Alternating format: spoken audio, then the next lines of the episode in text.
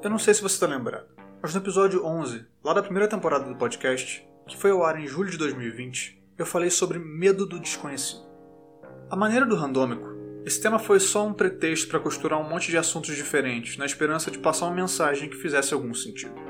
Um desses assuntos tratados brevemente no episódio foram as teorias da conspiração, um tópico que, naquele momento, vinha chamando bastante a minha atenção.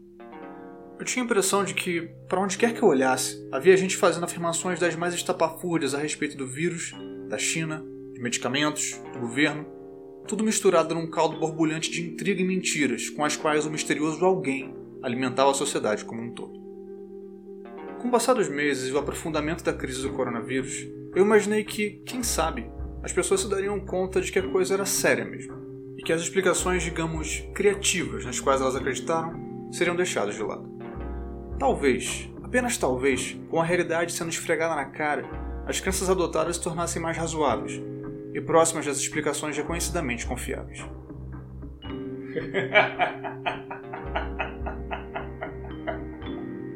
é, acho que todos podemos concordar que eu fui um pouco otimista demais.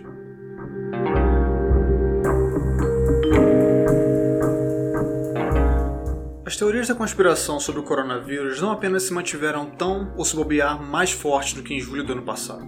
Elas se multiplicaram e ganharam ainda mais alcance. O conteúdo segue mais ou menos o mesmo. O vírus teria sido criado em laboratório. Os medicamentos X, Y e Z seriam efetivos de um tratamento e até mesmo para a cura do vírus. Mas as grandes corporações abafam essa informação para empurrarem outros medicamentos mais caros. E a mídia procura desacreditar o consumo deles porque isso significaria que o presidente estava certo e eles errados. Isso porque eu nem comentei sobre as vacinas, que, pelo que eu fui informado, contém microchips para nos monitorar. No dia 2 de fevereiro de 2021, uma matéria no site Huffington Post me fez voltar a pensar sobre esse assunto. O foco do texto, que reflete sobretudo o contexto norte-americano, eram os filhos e filhas de pais que se tornaram adeptos de uma teoria da conspiração não relacionada ao coronavírus, mas que ganhou uma força alarmante durante a pandemia. O QAnon. Talvez você já tenha assistido o segmento do Greg News que expõe o que é esse movimento, em que se misturam extremismo de direita, misticismo e combate ao chamado Deep State, o suposto e obscuro governo dentro do governo. É um amontoado tão estranho, tão absurdo, que o primeiro impulso é rir de quem acredita nisso. A matéria, no entanto, foca num aspecto no qual pouco pensamos ao falar de teorias da conspiração: o estrago que elas causam no seio de famílias. Na reportagem, Filhos relatam a luta para manter um relacionamento com pais que hoje tratam o QAnon como verdade absoluta, uma verdadeira religião. Pode ser engraçado rir dessa gente aqui da nossa bolha de classe média, entre aspas, esclarecida, mas elas são seres humanos reais, cuja inclinação às crenças absurdas gera dor e separação. Diante desse cenário preocupante, é inevitável perguntar: como nascem as teorias conspiratórias? E como ganham tantos adeptos?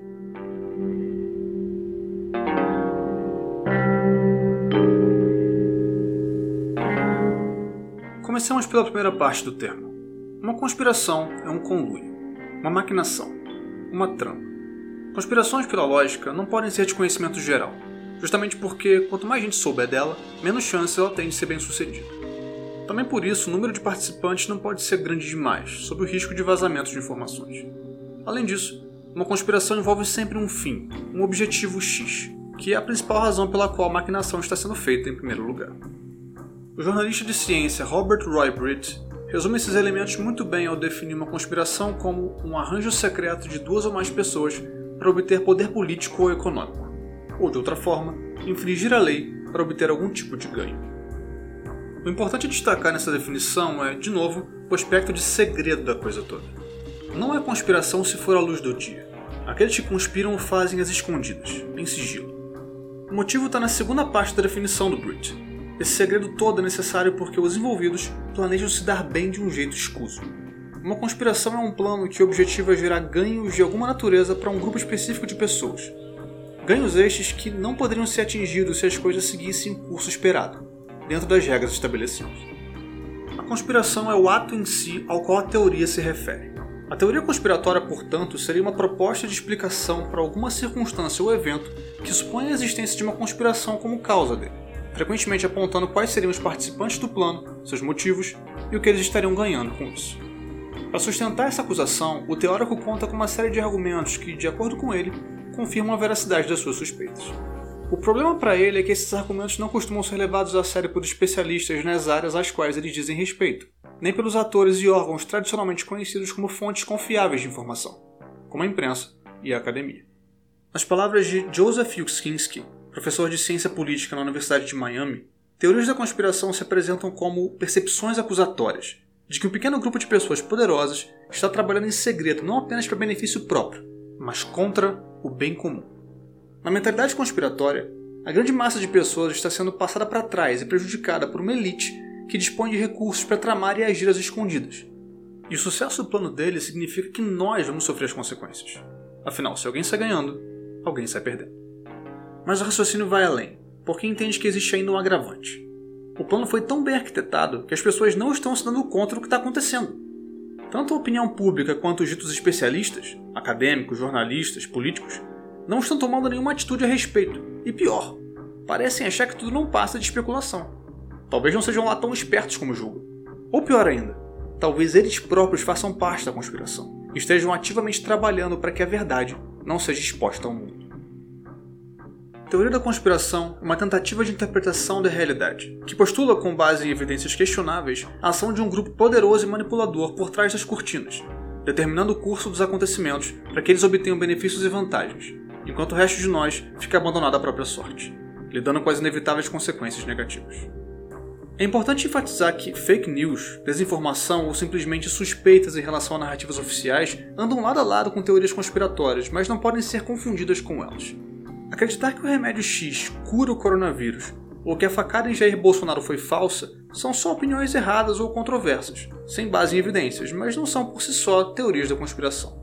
A teoria é um raciocínio explicativo, uma especulação de por que essas supostas verdades não são expostas como deveriam, e quem ganha com isso.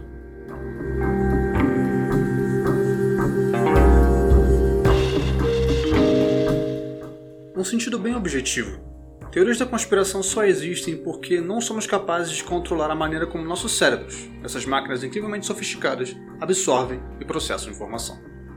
De acordo com o psiquiatra e autor Rob Brotherton, que escreveu um livro sobre os aspectos psicológicos da crença em teorias da conspiração, tudo está ligado a processos dos quais não estamos cientes e que ocorrem o tempo todo dentro das nossas cabeças. Atalhos de raciocínio, preconceitos internalizados que direcionam nossas conclusões, sem contar os medos que enfrentamos, sobretudo em situações de grande incerteza. O cérebro está o tempo todo procurando por explicações, e quando o problema parece grande demais, caótico demais, pode ser que nossas crenças e suposições pré-existentes entrem em cena e resultem numa conclusão que não toma as informações corretas como base.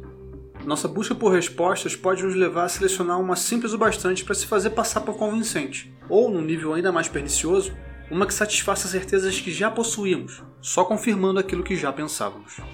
Essas são tendências às quais todos nós estamos sujeitos, é bom enfatizar. Quer abracemos conclusões equivocadas, quer não. Daí a afirmação de Brotherton que todos nós somos teóricos da conspiração por natureza. Mas, como já estabelecemos pela própria definição de teoria conspiratória, não se trata apenas de ter suspeitas de que não sabemos toda a verdade sobre alguma coisa. Essa é uma suposição bastante razoável e até saudável dependendo do contexto. O problema começa quando essa suspeita se eleva a ponto de abandonar as explicações razoáveis, corroboradas por evidências e pelo testemunho de especialistas devidamente capacitados para opinar sobre o assunto em questão. Virar as costas para a explicação oficial pode ser muito tentador, porque esta muitas vezes carece de um atributo que nossos cérebros apreciam imensamente: a simplicidade. Isso é algo que a grande maioria das teorias da conspiração, não importa de qual natureza sejam, oferece. No mundo complexo como o que vivemos, pode ser difícil encontrar a causa de alguma coisa, sobretudo algo muito específico que envolve expertises que não temos e cujos termos sequer conhecemos. A explicação simples da teoria da conspiração põe as coisas num nível que podem ser compreendidas por qualquer um, independente do seu nível de conhecimento a respeito do assunto em questão. A realidade se torna, portanto, mais acessível, mais fácil de entender, uma vez que a teoria é abraçada. Outra forma de impor simplicidade ao mundo é supor que uma série de eventos sem conexão uns com os outros são, na verdade, parte de uma coisa só. Aí de novo entram em cena os grupos secretos que ditam os rumos da civilização desde que o mundo é mundo, como os Illuminati ou a maçonaria, que teriam arquitetado revoluções, assassinatos e golpes ao longo da história e, é claro, espalhado mensagens subliminares por todos os lados. Isso quando os culpados eleitos não são indivíduos mesmo, como o onipresente Jorge Soros, que parece ser responsável por financiar qualquer pessoa ou organização que tenha um discurso minimamente progressista. A visualização de um plano secreto por trás de acontecimentos de grande impacto que nos deixam confusos, como, por exemplo, pandemias, projetam um senso de controle sobre a realidade. Um vírus de origem ainda não determinada, responsável pela morte de milhões de pessoas, cuja melhor forma de combate é o uso de máscaras e evitar ao máximo contato com gente que você ama, é algo que altera seriamente toda a sua rotina, toda a vida que você construiu para você e que tomava como a coisa mais normal do mundo. Abrir mão disso de uma hora para outra desestabiliza qualquer um, e o prometido retorno à normalidade era adiado mês a mês porque as coisas simplesmente não melhoravam. Num cenário como esse, não temos um culpado definido para atacar, nenhuma medida específica e certeira a tomar. Mas se tudo for um plano para diminuir a população mundial ou turbinar a economia chinesa, como algumas das teorias mais malucas propõem, nós pelo menos temos o consolo de um padrão em meio ao caos. Ou ainda melhor, de um inimigo a quem direcionar a nossa indignação. Se o antagonista tiver um rosto, uma bandeira, um nome, qualquer coisa que o identifique, então ele pode ser combatido. Basta que a imprensa divulgue a verdade, que o vírus é transmitido por 5G e basta prender o Bill Gates e logo tudo pode voltar ao normal a vida do jeito que ela era antes de toda essa maluquice. Ao mesmo tempo, numa demonstração da complexidade do pensamento conspiratório, por vezes uma explicação devidamente verificada pelas instâncias competentes pode ser rejeitada por parecer simples demais. Um exemplo comum é o assassinato de John F. Kennedy, em 1963. Abundam teorias questionando a narrativa oficial, a de que o atirador, Lee Harvey Oswald, agiu sozinho. O clima de paranoia anticomunista da época certamente contribuiu para isso. Oswald estaria a serviço de Cuba, diziam alguns, numa retaliação às tentativas de assassinato a Fidel Castro por parte da CIA. Já outros, ao contrário, alegam que a morte de Kennedy teria sido um trabalho interno, em resposta a certas ações do presidente. As investigações oficiais não concluíram nada em nenhum desses sentidos, o que não impede mais da metade dos americanos de acreditar em alguma teoria alternativa para a morte de JFK. Duvidar que um homem sozinho, por motivos particulares, teria conseguido atentar contra a vida de um político é algo que ressoa bastante aqui no Brasil. Acho que vocês sabem do que eu estou falando. Apesar de, no nosso caso, a tentativa não ter sido bem sucedida. As desconfianças aqui jorram para ambos os lados do espectro político, com o presidente ainda hoje alimentando a narrativa de que alguém teria mandado matá-lo. A esquerda radical, os comunistas, ou talvez só o establishment, o, o, establishment mesmo, seja lá o que for isso e muitos de seus opositores ainda não convencidos de que a coisa toda não teria sido tramada pela própria campanha do então candidato, com o objetivo de torná-lo um mártir. Independente dessas suspeitas e acusações, as investigações da Polícia Federal seguem apontando para a mesma conclusão. Sim, foi um homem, com uma faca, sozinho, sem mandante, sem personagens misteriosos. Só um cara e um golpe de faca. Por mais sem graça e contrário às suas convicções políticas que pareça esse desfecho.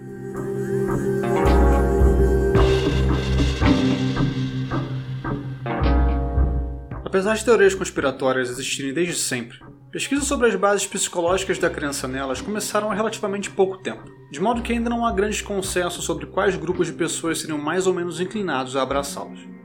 Não parece haver diferenças discerníveis entre homens e mulheres, por exemplo, e ao contrário do estereótipo, os adeptos em geral não costumam ser pessoas socialmente isoladas. Mas se é verdade que não podemos fazer afirmações muito garantidas sobre quem acredita em teorias da conspiração, podemos fazer sobre o ambiente em que elas se proliferam e os processos históricos que o configuraram. Esse é, em parte, o esforço da crítica literária e vencedora do prêmio Pulitzer Michiko Kakutani, no excelente livro A Morte da Verdade, lançado em 2018 e publicado aqui no Brasil pela editora Intrínseca. O subtítulo da obra, Notas sobre a Mentira na Era Trump, já deixa claro o ponto de partida da análise proposta o incansável ataque às verdades mais básicas promovido pelo hoje ex-presidente americano Donald Trump. Mesmo não tratando especificamente de teorias da conspiração, o livro nos ajuda a entender alguns de seus aspectos mais intrínsecos. Um ponto central das principais teorias da conspiração, da Terra plana às mais recentes ligadas ao Covid, é a rejeição do parecer de especialistas. Cientistas, jornalistas, professores, analistas de política internacional. Cada vez mais a palavra deles sobre as áreas em que se especializaram deixa de ter peso e é encarada como apenas mais uma opinião possível entre tantas outras. Da mesma maneira, a desconfiança da mídia e do jornalismo tradicionais cresce a olhos vistos. Questionamento da credibilidade dos atores sociais, outrora entendidos como mediadores entre o público geral e informações normalmente fora de seu domínio, foi uma constante nos anos em que Trump ocupou a Casa Branca, um comportamento praticado e incentivado pelo então presidente. Mas a pergunta é: como esse golpe funcionou? Como se irradiou por tanta gente?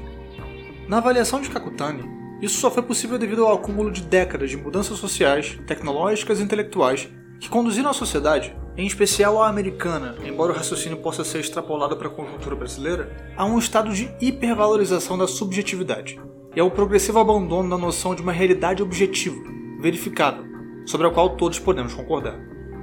Fazem parte desse longo processo o aparecimento de canais a cabo, direcionados especificamente a um público conservador, marcando o que está sendo dito ali como verdadeiro para pessoas com aquele viés ideológico, enquanto que outros canais apresentariam uma narrativa contaminada pelo viés progressista ou de esquerda, e portanto não seriam confiáveis. Num cenário que inclui ainda bolhas digitais e algoritmos que alimentam o usuário de redes sociais com mais e mais conteúdo com o qual ele já concorda, o problema se transforma numa bola de neve. A realidade se torna aquela construída naqueles meios, a partir de informação que circula e é tratada como verdade ali. O reforço acrítico das próprias crenças resulta numa percepção de mundo moldada pelo que é verdade para mim e para o meu grupo. O triunfo da subjetividade. Dessa forma, desenvolve-se uma maneira específica de pensar, amparada por mediadores que o grupo elege como confiáveis e que frequentemente atacam as instituições tradicionais, taxando-as de corruptas. A linguagem também faz toda a diferença já que termos específicos de natureza pejorativa passam a ser usados para se referir aos que não compactuam com a narrativa, rotulando-os automaticamente como inimigos. Para ficar num exemplo só, pense em quantos veículos de imprensa se tornaram comunistas nos últimos anos. O termo, que é carregado de um sentido histórico, é esvaziado e se torna mero sinônimo de algo ruim, que nós odiamos e deve ser combatido. Teorias da conspiração existem desde muito antes do estabelecimento desse contexto de primazia do subjetivismo não sendo ele, portanto, a condição necessária para a criação delas. No entanto, é fácil perceber o quanto o nosso momento contemporâneo é propício para a difusão de ideias falsas em geral, incluindo aí narrativas elaboradas e absolutamente descabidas sobre o formato do planeta, microchips escondidos em vacinas, remédios para verme que resolveriam pandemias, vírus transmitidos por redes de telefonia, e celebridades e políticos satanistas que se alimentam de bebês e estão infiltrados em todas as camadas do Estado e do show business. E não, essa última eu não inventei enquanto falava, infelizmente.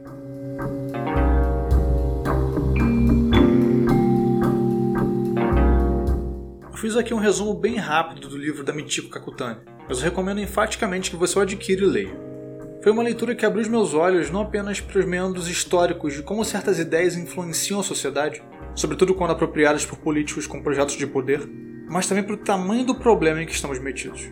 Porque, apesar de Donald Trump não ser mais presidente, os estragos provocados pelos anos de investida contra a verdade não são revertidos com a mera troca de chefe de Estado. Se você acompanhar as notícias sobre a invasão do Congresso americano por apoiadores de Trump, muitos deles adeptos das maluquices do QAnon, vai saber do que eu estou falando. Somos criaturas dotadas de uma incrível capacidade de contar histórias, para entender nós mesmos e ao mundo. Elas nem sempre oferecem explicações verdadeiras, no entanto, e podem gerar resultados destrutivos, tanto em nível social mais amplo quanto das relações interpessoais mais próximas. Aqui eu retorno àquela matéria do Huffington Post na qual eu falei no início do episódio. Teorias da conspiração estão literalmente desfazendo famílias, pondo pais contra filhos, enclausurando pessoas em mundos paralelos dos quais seus entes queridos não fazem ideia de como resgatá-los.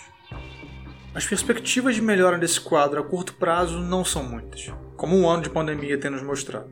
E não há um conselho garantido que eu possa dar sobre como lidar com parentes que, de uma hora para outra, começaram a se mostrar engajados na reprodução de ideias conspiratórias.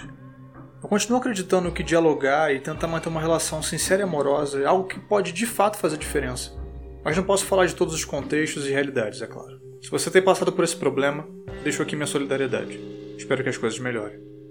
Mas algo que definitivamente está ao nosso alcance é cuidar de nós mesmos e estar cientes de como nossos cérebros podem nos sabotar não nos rendermos à tentação do tribalismo e estar atentos a como redes sociais nos cercam de muros para criar mundos separados do todo, onde a verdade é conhecida e confortável. Se ao menos nos lembrarmos que nós também somos teóricos da conspiração em potencial, talvez, apenas talvez, as coisas possam de fato melhorar. Randômico é escrito e produzido por mim, Josué de Oliveira. A arte é do Bruno Grande. Você pode seguir o perfil do Randômico ou o meu perfil pessoal lá no Twitter. Os links estão na descrição do episódio. Eu nunca conspirei com ninguém sobre nada, mas nesse momento eu gostaria de conspirar com você para seguir o Randômico no Spotify e deixar avaliações lá na Apple, porque isso ajuda bastante, como você já sabe. Eu espero que esse conteúdo tenha sido interessante e útil para você. E se esse foi o caso, espero te encontrar daqui a duas semanas para mais algum assunto aleatório. Um grande abraço. Valeu.